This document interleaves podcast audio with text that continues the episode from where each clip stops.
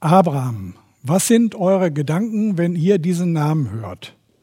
Vielleicht geht es euch da ja auch ähnlich wie mir. Wenn ich an Abraham denke, dann habe ich die bunten Bilder meiner Kinderbibel vor Augen.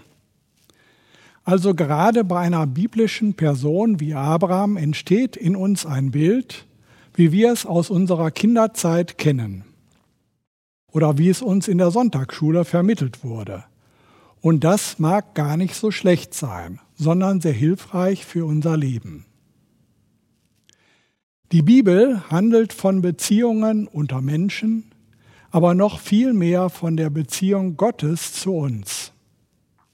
Auch die Berufungsgeschichten im Alten Testament zeigen, wie Gott in Beziehung zu uns Menschen tritt. Das sind sehr anschauliche Bilder, die auch für unsere Gottesdienstbeziehungen heute bedeutsam sind. Wir haben eben schon den Text gehört, als Abraham seine erste Berufung von Gott erfährt, da ist er bereits 75 Jahre alt.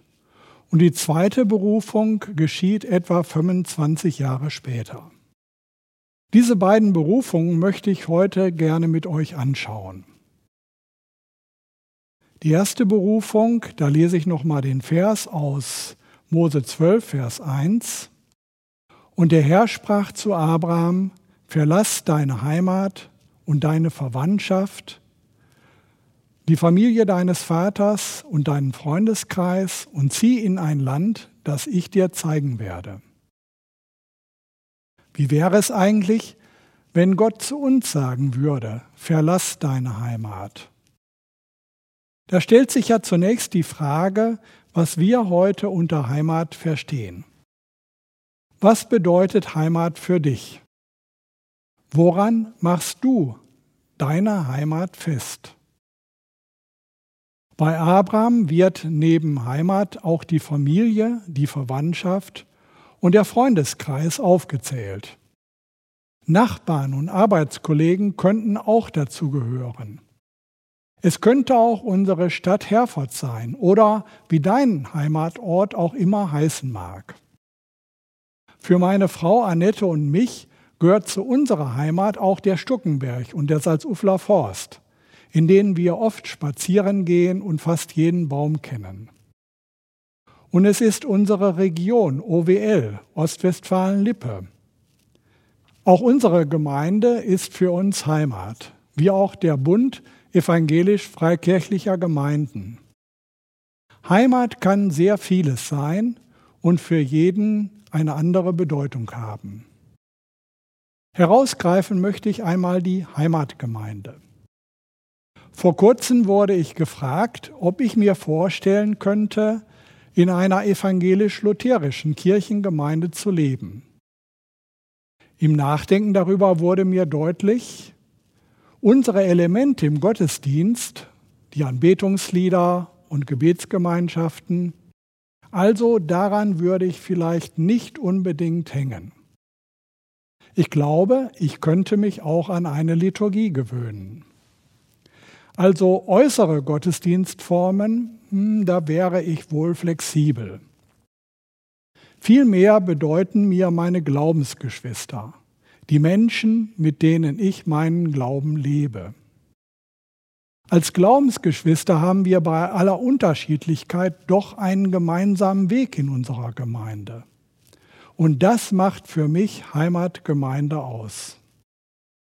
Mal ganz ehrlich gesagt, mein geistliches Zuhause würde ich nicht so einfach leichtfertig aufs Spiel setzen. Wenn Gott mir sagen würde, verlass deine Gemeinde. Viele Jahre hat sie dir Sicherheit gegeben, aber nun geh einfach und vertrau mir, ich gehe mit dir. Dann würde ich das sehr gründlich prüfen und mit anderen Christen besprechen, ob ich mich da nicht vielleicht doch verhört habe. Und doch weiß ich auch um Menschen, denen genau das passiert, dass sie ihre Heimatgemeinde verlieren. Gar nicht so sehr, weil sie sich selbst gegen ihre Gemeinde entscheiden, sondern eher, weil sie die Erfahrung machen, dass sie in ihrer Gemeinde nicht mehr willkommen sind. An so einem Punkt hängt alles davon ab, wie sehr Vertrauen zu Gott gewachsen ist. Dass Gott auch auf einem neuen Weg an meiner Seite ist. Ich denke aber auch, gerade an dieser Stelle braucht man Glaubensgeschwister, die den Glauben stärken und die es einem zusagen, dass Jesus Christus den Weg mitgeht. Und hier geht es um eine noch viel tiefere Frage. Woran hängt eigentlich unser Glaube? Welcher Anker gibt mir Sicherheit? Woran machst du dich fest? Was wäre für deinen Glauben unverzichtbar? Wenn Gott sagt, zieh in ein Land, das ich dir zeigen werde, was für ein Land könnte das sein? Könnte es sein, dass Gott vielleicht dich oder mich auch in neue Lebensräume führen möchte? Oder auch uns gemeinsam als evangelisch-freikirchliche Gemeinde in Herford? Oder anders gefragt, wie könnte unsere Gemeinde zu einem neuen Lebensraum für Menschen in unserer Stadt oder Region OWL werden? Über Abraham heißt es ganz einfach, Abraham war zu diesem Zeitpunkt 75 Jahre alt. Er machte sich auf den Weg, so wie der Herr zu ihm geredet hatte. Damit beginnt für ihn ein neuer Lebensabschnitt an einem Ort, wo alles ungewiss ist, bis auf den Segen und die Zusagen Gottes. Ich will dich zu einem großen Volk machen. Durch dich werden auch andere Menschen am Segen teilhaben. Ich werde dir viel Gutes tun. Deinen Namen wird jeder kennen und mit Achtung aussprechen. Wer dir Gutes wünscht, den werde ich segnen. Als Gemeinde Herford ist es wohl nicht unser Ziel, ein großes Volk zu werden. Aber es gibt auch heute Menschen um uns, die noch keine christliche Gemeinde als geistliche Heimat und Lebensraum gefunden haben, die noch mittendrin stecken im Suchen und Fragen, in Ungewissheit und Ängsten. Wie können wir diese Menschen einladen, auch am Segen Gottes teilzuhaben? Und wie könnte neues Land für uns heute aussehen? Ich möchte uns jetzt einladen, nochmal ein Lied miteinander zu singen, das Lied Neue Schritte wagen.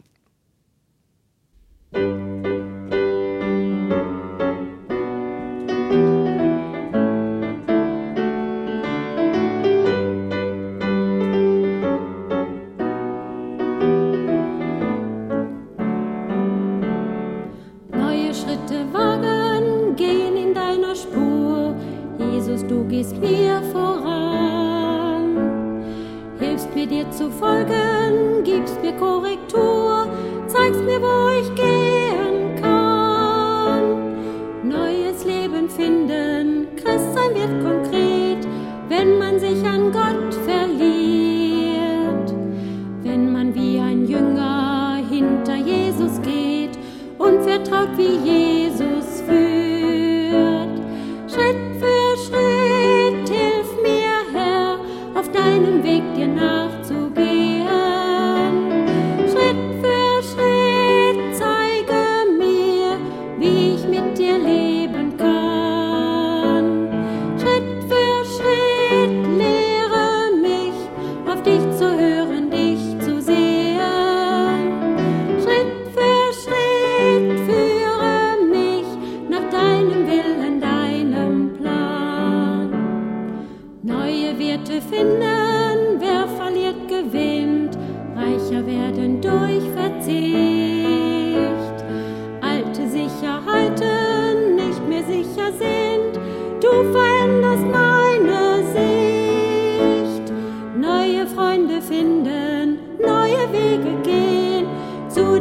Zeichen unserer Zeit und mit deinen Augen andere zu sehen, dazu mach mich noch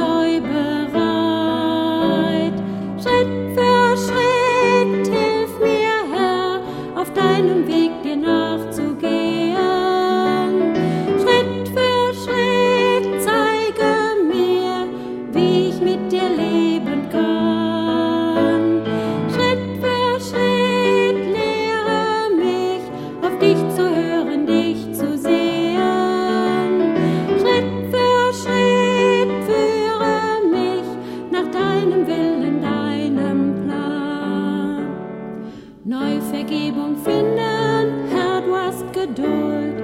Wenn ich falle, bist du treu. Ich darf wieder aufstehen, du vergibst die Schuld. Deine Liebe macht mich frei. Neue Ziele haben, Herr, du führst mich gut. Geht der Weg auch durch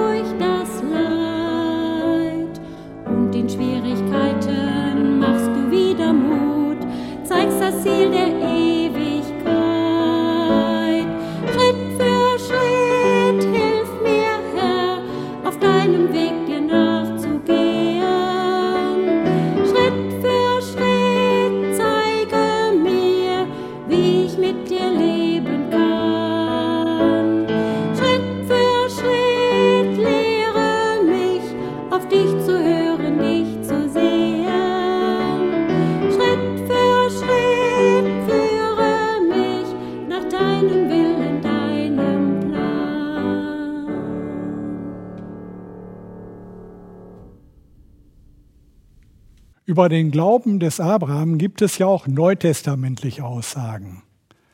So in Hebräer 11. Der Vers 8 greift die erste Berufung des Abraham auf und klingt nach der Übersetzung der guten Nachricht so. Weil Abraham Gott vertraute, gehorchte er, als Gott ihn rief.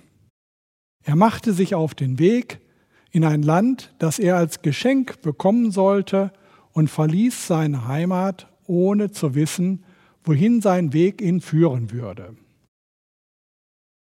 Ich lese nun die Verse 9 und 10 nach der Übersetzung das Buch von Roland Werner. Im Vertrauen auf Gott siedelte er dann in dem Land, das der ihm versprochen hatte, doch als wäre es ein fremdes Land und wohnte dort in Zelten. Genauso taten es dann auch sein Sohn Isaak und dessen Sohn Jakob, die mit ihm zusammen dieselbe Zusage bekommen hatten. Denn er erwartete die Stadt, die auf bleibenden Fundamenten aufgebaut ist, die Stadt, die Gott selbst entworfen und geschaffen hat. Im Land der Verheißung lebt Abraham als Fremder, so als sei das Land nicht seins. Er richtet sich dort also nicht häuslich ein, Abraham wohnt in Zelten und bleibt so in Bewegung. Denn er wartete auf die Stadt mit dem festen Grund, die Gott selbst entworfen und gebaut hat. So klingt dieser Satz nach der guten Nachricht. Vielleicht denken wir dabei an das himmlische Jerusalem, so wie es in der Offenbarung beschrieben wird. Doch es lohnt sich auch einmal genau hinzuschauen, was die Verse aus Hebräer über diese Stadt sagen. Es geht um einen Lebensraum, der von Gott selbst entworfen und geschaffen ist. Die Lutherbibel und die Elberfelder Bibel sprechen hier von Gott als dem Baumeister und Schöpfer. Die Übersetzung Hoffnung für alle von Gott als dem Gründer und Erbauer. Gott ist also alles zugleich. Er ist Schöpfer, Gründer, Gestalter, Architekt, Statiker und Baumeister. Zu Gottes tiefsten Wesensmerkmalen gehört Barmherzigkeit. Und so gestaltet Gott sein Reich mit Akzenten der Güte, Gerechtigkeit und Versöhnung. Und in Gottes Reich regiert Jesus. Georg Weißel hat Jesu Regentschaft in der zweiten Strophe des bekannten Adventliedes Macht hoch die Tür so beschrieben. Er ist gerecht, ein Helfer wert. Sanftmütigkeit ist sein Gefährt. Sein Königskron ist Heiligkeit, sein Zepter ist Barmherzigkeit. All unsere Not zu End erbringt, der halben jauchzt, mit Freuden singt, Gelobet sei mein Gott, mein Heiland groß von Tat.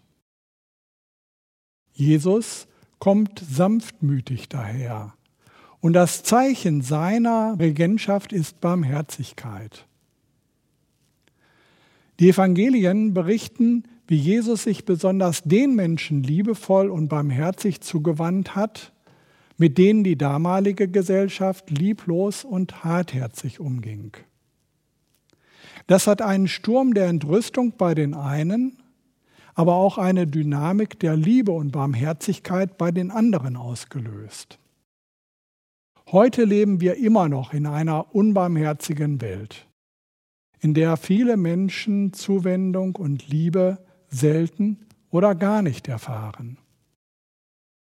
Wie können wir dazu beitragen, dass unsere Welt liebevoller und barmherziger wird? Ich stelle mir Gottesdienste und Gemeinden vor als Zeiten und Orte gelebter Barmherzigkeit, in denen alle auf Augenhöhe zusammenkommen und im Miteinander die Liebe und Barmherzigkeit des Vaters im Himmel erleben. Und Jesus, der in seiner Heiligkeit und Sanftmütigkeit mit barmherzigen Handeln all unsere Not zu Ende bringt. Dabei werden wir zu Menschen, die sich von Jesus und der Barmherzigkeit Gottes anstecken lassen. Und wenn Menschen spüren, dass wir eine Grundhaltung und Annahme und Barmherzigkeit leben, dann werden sie zu uns kommen. Unsere Gemeinden können so zu Orten der Heilung werden. So könnte neues, von Gott verheißenes Land heute aussehen, indem wir im Miteinander am Segen Gottes teilhaben. Der Vers 10 spricht ja von einer Stadt auf dem festen Grund, die auf wirklich festen Fundamenten steht. So Hoffnung für alle. Warum eigentlich diese eher technisch klingende Betonung? Dazu mag es mehrere Deutungen geben. Festtragende Fundamente, also für mich klingt das nach Statik und Bautechnik. Und so möchte ich dazu einen Gedanken aus meiner ingenieurmäßigen Sicht einbringen.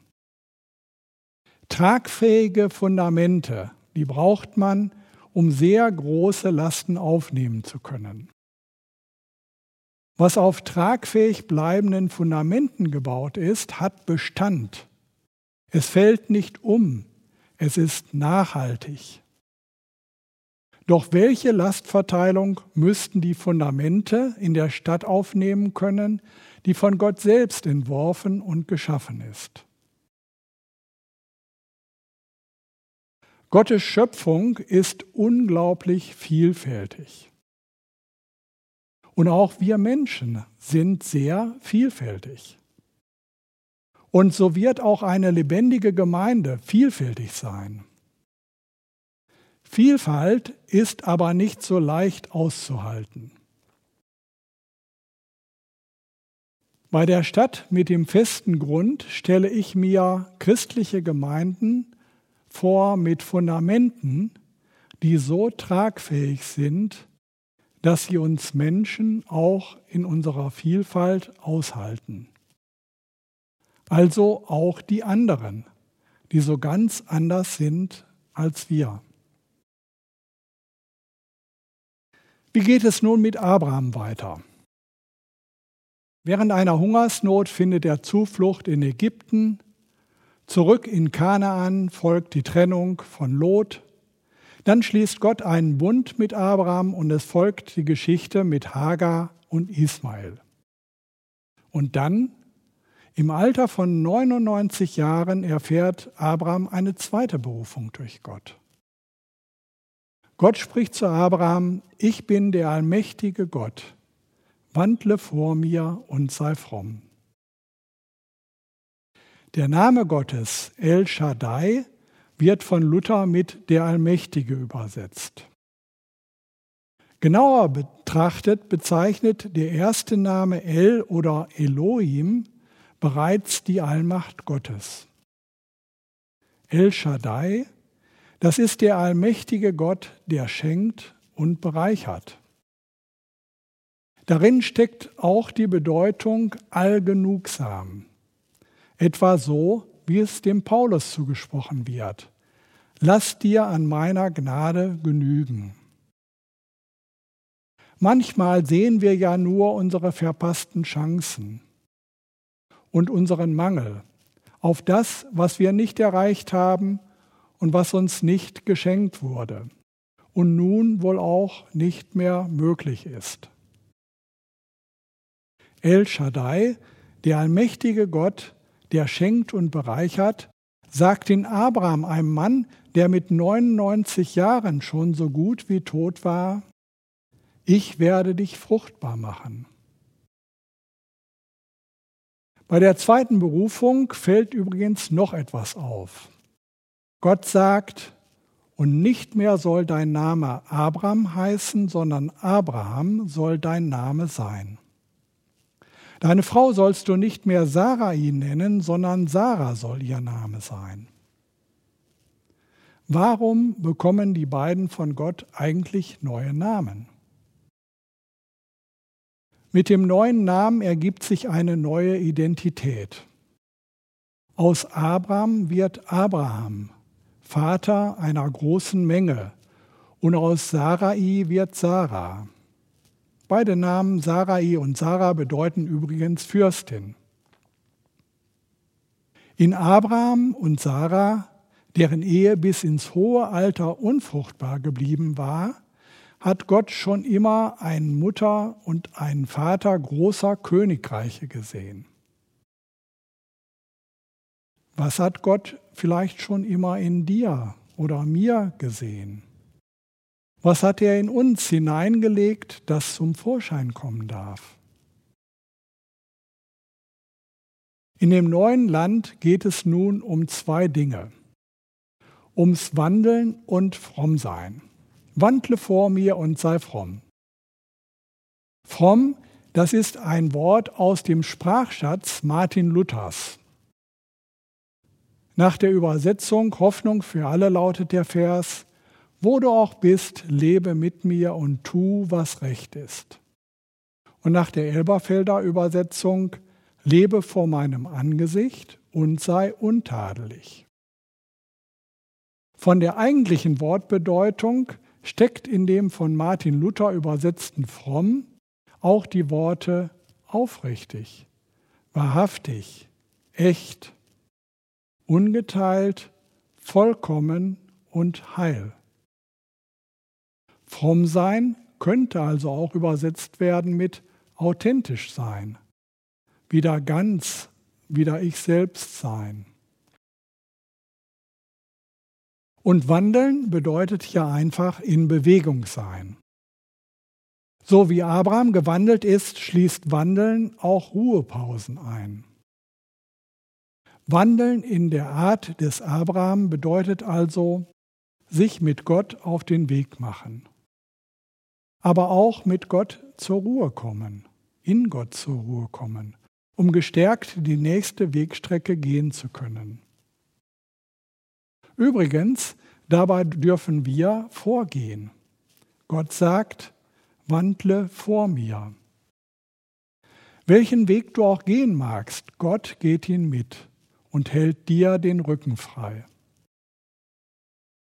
Die bildhafte Beschreibung der zweiten Berufung Abrahams möchte ich abschließend für unsere Gottesdienstbeziehung heute so zusammenfassen. Ich bin der allmächtige Gott, wandle vor mir und sei fromm. Ich bin El Shaddai, der schenkt und bereichert.